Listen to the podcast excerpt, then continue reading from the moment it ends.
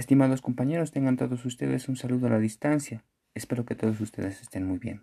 El día de hoy vamos a hablar acerca del contrato de representación.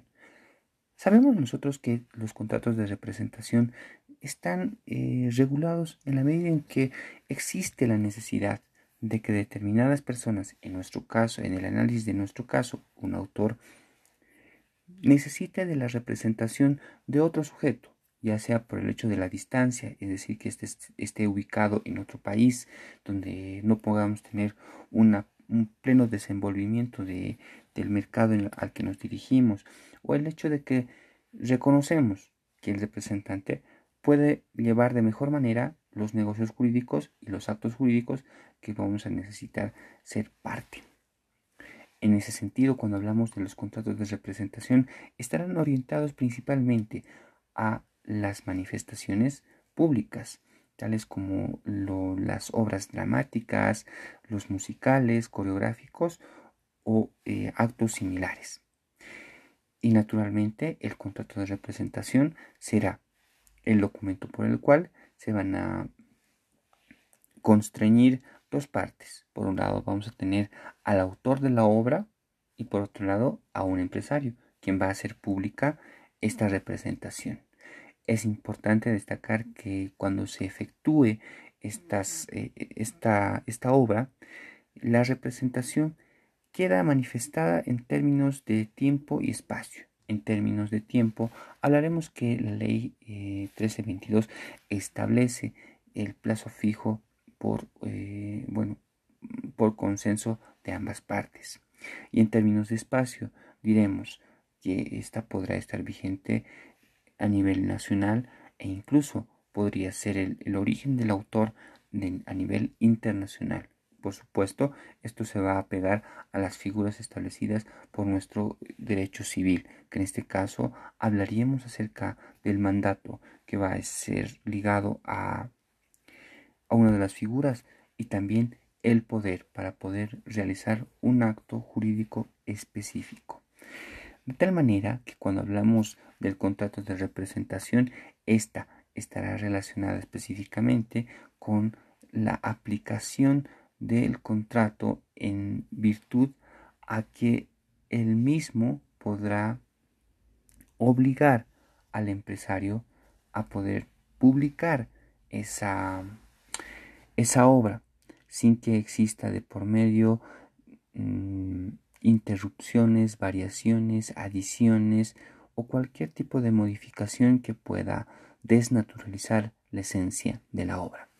En ese sentido, cuando hablamos de la representación, va a estar necesariamente también obligado a la asistencia eh, sobre algunos cambios que pudiera realizar, pero por supuesto, los cambios que se van a realizar tendrán que ser consultados con el autor para poder de esta forma asesorar en la mejor en el mejor desenvolvimiento de la misma obra.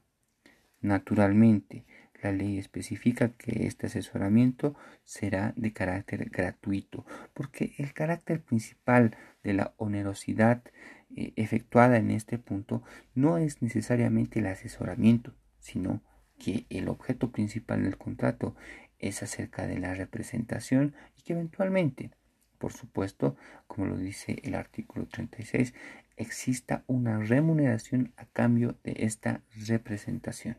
Entonces, es importante destacar aquello y también por otro lado también es, es, necesario mencionar que en el caso de que la obra no sea representada en el plazo establecido que habíamos dicho que pudiera ser durante un año pero también puede extenderse de acuerdo al consenso de ambas partes el empresario tendrá que indemnizar al autor mediante una suma determinada en el contrato en el que ambos han acordado naturalmente el tipo de, indemnización va a ser en la medida en que eh, el autor considere pertinente en cuanto al, a la cantidad de trabajo que ha eh, invertido en la creación de la obra.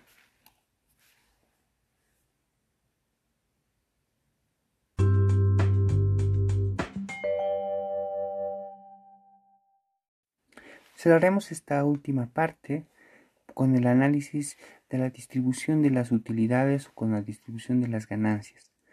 En el contexto boliviano sabemos nosotros que la participación de obras teatrales pudiera darse este, eh, esta figura del contrato de representación. Sabemos nosotros que hay algunas empresas o algunas escuelas de teatro que realizan algunas presentaciones al público y dentro de estas naturalmente será necesario aplicar a cabalidad los términos del contrato de representación. En primer término diremos que las utilidades van a ser distribuidas de acuerdo al consenso que ambas partes consideren pertinentes. Naturalmente este consenso podrá atravesar a través de un proceso de negociación en el que se van a determinar las ganancias para una y para otra parte. Claro está que dentro de las ganancias mencionadas serán deducidas las, eh, los costos de, producción que es necesario para la presentación de esta obra eh, representativa o esta obra teatral en todo caso porque debido a esta exhibición va a realizarse, por supuesto, algunas erogaciones con respecto a la preventa, con respecto a la realización de, las ventas de tickets, de la, de la publicidad, etcétera, etcétera, que deberán ser cubiertas necesariamente por el contenido de, la, de las compras de, los, de las ventas de los tickets. Ahora bien, también es necesario destacar que dentro de esta de este contrato evidentemente es uno de los principales eh, requisitos poder entender o poder mencionar el, eh, mm, el monto, ¿no? El monto de, la remuneración. Sin embargo, en el caso hipotético de que no se considere el, canon o el, precio o la cantidad de, de utilidades para uno por otra parte, se entenderá que le va a corresponder como mínimo el 10% a los, eh, al autor, ¿no? En el caso de, la, de cada una de las presentaciones. Y se va a elevar a 15% en el caso de la presentación en función de estreno.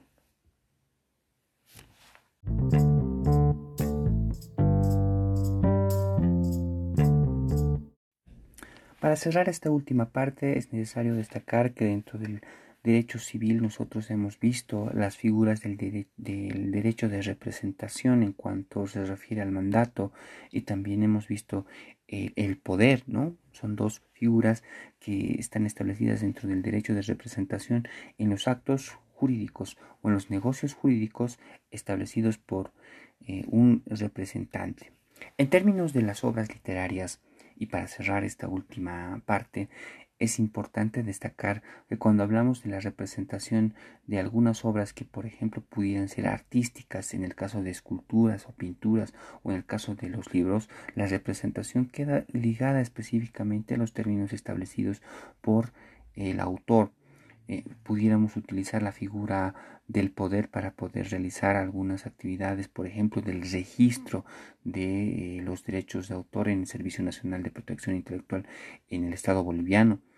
O podremos realizar tal vez actos de campaña con respecto a la publicidad, pero para ello necesariamente tendríamos que acudir a la figura del mandato para que pueda ser pertinente la actuación de este representante. Naturalmente todo eso tendrá que ser consensuado de acuerdo a las eh, características especificadas en los contratos de representación. Hablaríamos acerca de la remuneración, hablaríamos acerca del objeto principal de la representación y hablaríamos acerca de los negocios jurídicos que van a ser parte de la aplicación de este contrato de representación. Muchas gracias por su gentil atención. Hasta la próxima.